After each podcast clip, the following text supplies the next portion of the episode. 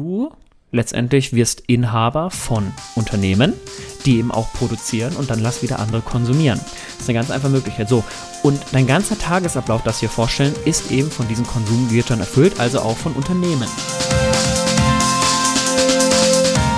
Hallo und herzlich willkommen hier zurück zu einer neuen Folge auf unserem Podcast-Channel Freiheit Leben. Und ich darf neben dir, lieber Zuhörer oder liebe Zuhörerin, ganz herzlich den Björn begrüßen. Hallo Björn. Hallo Flo, wie geht es dir? Mir geht's gut, bisschen aus der Puste jetzt, nachdem ich gerade so schnell gesprochen habe. Du hast variiert, mal schnell, mal langsam, alles klar. Absolut, nein, ich dachte mir, wir machen heute eine, eine etwas kürzere Folge, beziehungsweise eine ja. kompakte Folge. Yes. Und deswegen habe ich das Tempo ein bisschen angezogen. Aber das schaffen wir auch so, weil sonst verquatschen wir uns immer ganz gerne. Ja, und stimmt. Macht auch einfach immer unfassbar viel Spaß. ja, deswegen schauen wir mal heute, dass wir bei den 15 Minuten bleiben. Im das Optimalfall. Das kriegen wir hin. hin. Und deswegen lass uns direkt starten. Und zwar heute ist das große Topic Kaufen. Wir haben ja das ein oder andere schon mal über Finanzen auch mit euch gesprochen.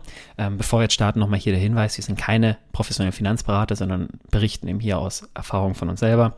Und heute soll es nämlich um das Konsumieren gehen, also unser Kaufverhalten. Das heißt, wir legen nicht wir legen kein Geld an, sondern wir geben es jetzt in dem Fall aus. Und wir sparen es auch nicht, sondern es wir konsumieren. Es könnte beides sein. Es ist ja irgendwo erstmal Kaufen von Dingen. Ja. Genau, es kann investieren sein, auch Unterscheidung, was ist überhaupt investieren, was ist man konsumieren. Ja, man kann ja auch in materielle Dinge investieren, die dann den Wert steigern, eventuell. Genau, wenn man es wirklich als Investition festlegt. Aber dazu lass uns gleich noch kommen. Allgemein erstmal, das Kaufverhalten ist geprägt durch Werbung. Und zwar, Flo, uns begegnet ja in unserem alltäglichen Leben überall Werbung.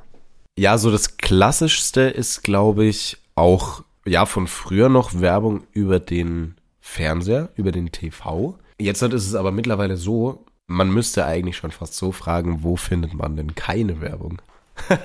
also, zwar ganz hart, auf Autos hinten drauf, auf Autos außen, in Bahnen teilweise, an Werbeplakaten, auf Social Media, im Fernsehen, auf YouTube, in verschiedenen Apps, überall. Auch beim Podcast hören? Auch beim Podcast hören. Wir machen ja sogar überall. Werbung für uns selber. Überall. Wir, ja, ganz krass, ganz krass. Aber überall begegnet dir Werbung. Und ja. wo, wo fängt Werbung an und wo hört Werbung auf, ist eben die Frage. Und grundsätzlich ist, wie gesagt, Werbung überhaupt nichts Verkehrtes. Die Frage ist natürlich, was erzeugt Werbung? Und Werbung erzeugt beim Menschen eine Mangelerscheinung. Eben dann noch mehr von diesem Produkt, von dieser Dienstleistung, noch mehr konsumieren zu wollen. Und deswegen ist es wichtig für euch, oder ein kleiner Tipp, wenn ihr eben jemand seid, der häufig daran scheitert, dann mal eben, eben auf Amazon mal schauen, dann kommt wieder eine Werbung, schnell, schnell drauf. Ja, eine gute Möglichkeit, dann einfach auch mal sich Zeit zu lassen, bevor dieser Kauf kommt. Weil nochmal, es löst ein gewisses Verlangen in dir selber auf aus und dann macht es Sinn, vielleicht zwei, drei Tage mal zu warten. Und wenn ich merke, ich habe immer noch dieses enorme Verlangen danach, dann macht es vielleicht auch Sinn, das Ganze zu holen. Oder auch das Gegenteil, wenn du selber merkst, hey, ich denke eigentlich gar nicht so im Alltag dran, dann wirst du es wahrscheinlich gar nicht brauchen. Ja, und wir sind ja da dann auch im Thema Impulskäufe oder beim Begriff Impulskäufe. Darf ich euch persönlich einfach berichten. Ich war, wie, das habe ich glaube ich auch schon ein paar Mal gesagt, ich war kein guter Schüler. Und ich habe dann immer den Stress sage ich jetzt mal, weggekauft. Das klingt jetzt sehr, sehr hart. Ich oh, was da, meinst ich, du damit? Ich habe da auch noch nie wirklich aktiv drüber gesprochen. Aber ich habe mir dann, ja, Dinge gekauft. In dem Fall waren es Schuhe, waren es auch teure Schuhe, um so ein bisschen durch eine Glückshormonausschüttung den Stress oder den Schmerz der Schule so ein bisschen zu überspielen, sage ich jetzt mal. Okay, das ist natürlich, wie du es jetzt richtig sagst, kurzfristige Ausschüttung dann eben von Dopamin, weil Kaufverhalten, hast jetzt diese tollen Schuhe. Die Frage ist natürlich immer der Langfristigkeit. Wie lange auch dieses Glück der Schuhe dann in dir selber bleibt. Und vielleicht der eine oder andere kennt es dann auch, wenn er eben sich dann ein Auto geholt hat. So gefühlt das erste Jahr, die ersten beiden Jahre, wow, super, ich habe ein neues Auto und unfassbar toll. Und jetzt spricht man gern mit dieser Person so in zehn Jahren, wie, wie sie dann über ihr Auto so spricht. Natürlich nutzt sich ab, ist klar. Auf der anderen Seite hat man eben dann nahe nicht mehr dieses extreme Verlangen und diese Wertschätzung aus seinen eigenen Gütern gegenüber. Spannend auch, Flo, im Durchschnitt, ein durchschnittlicher Haushalt hat über 10.000 Gegenstände. 10.000. Früher, wir reden hier vom Mittelalter, 100 im Durchschnitt. Das heißt, es ist von 100 Gegenständen in einem Haushalt zu 10.000 gegangen. 10.000.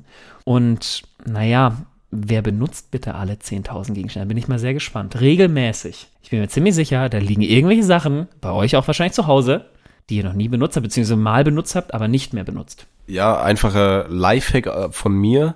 Einfach mal umziehen, weil, weil dir dann ganz viele Sachen einfach auffallen, die du eventuell nicht brauchst. Und ich habe das beispielsweise, gut, ich habe jetzt in den letzten 14 Monaten zwei Umzüge gehabt. Nichtsdestotrotz habe ich da gemerkt, hey, ich kann mal meinen Kleiderschrank durchschauen, mal schauen, was habe ich denn in den letzten Wochen und Monaten angehabt, was habe ich eventuell gar nicht mehr angehabt, was werde ich eventuell auch gar nicht mehr ab, äh, anziehen und das dann einfach entweder wieder zu Geld machen oder zu spenden.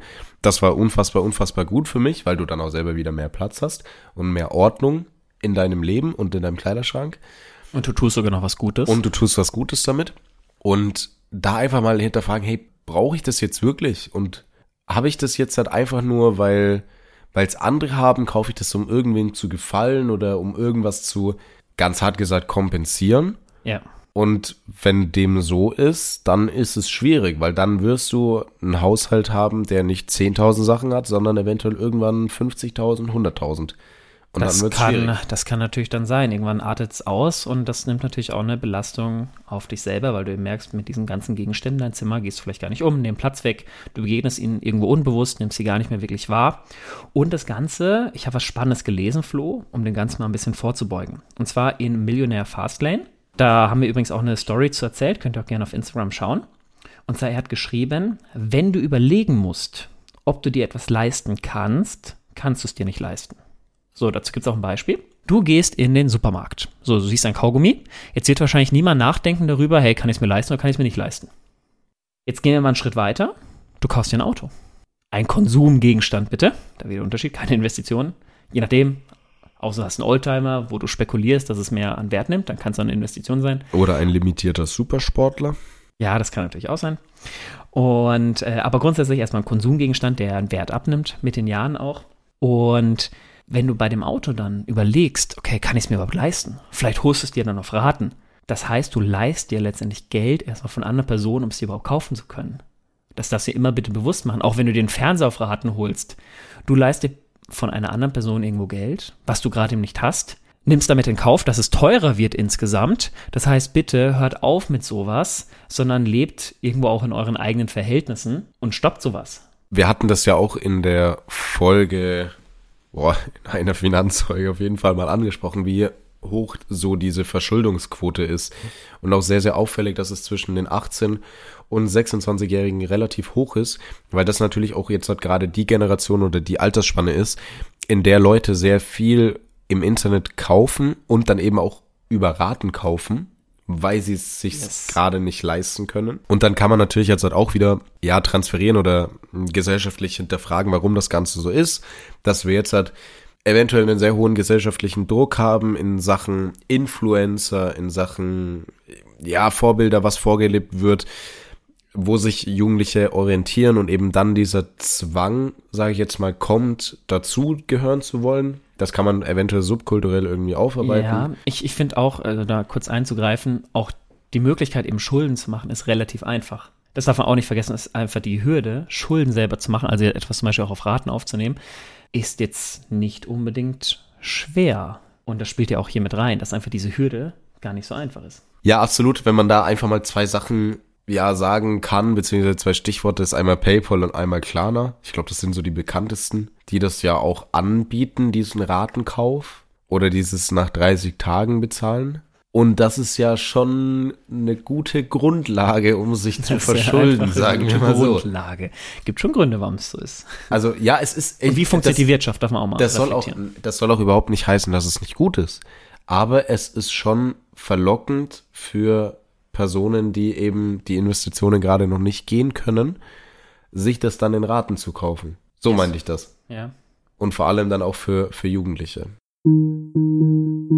Ja, kurze Werbeunterbrechung in eigener Sache. Sehr schön, dass du die Folge bis hierhin gehört hast. Und wenn dir der Podcast gefällt, dann folg uns doch gerne auf Spotify und auf Apple Podcasts und lass uns da auch gerne eine Bewertung da. Des Weiteren kannst du uns natürlich auch auf Instagram folgen. Den Link hierzu findest du in den Show Notes und verlink uns auch gerne, wenn du unseren Podcast hörst, in deiner Instagram Story. Des Weiteren ganz, ganz wichtig, sprich mit deiner Familie und deinem Umfeld über die Themen und über den Input, den du aus diesem Podcast mitnimmst, damit dieser einfach noch noch mehr Menschen erreicht und noch mehr Menschen weiterbringen kann. Und jetzt wünsche ich dir ganz, ganz viel Freude und ganz, ganz viel Spaß mit der weiteren Folge.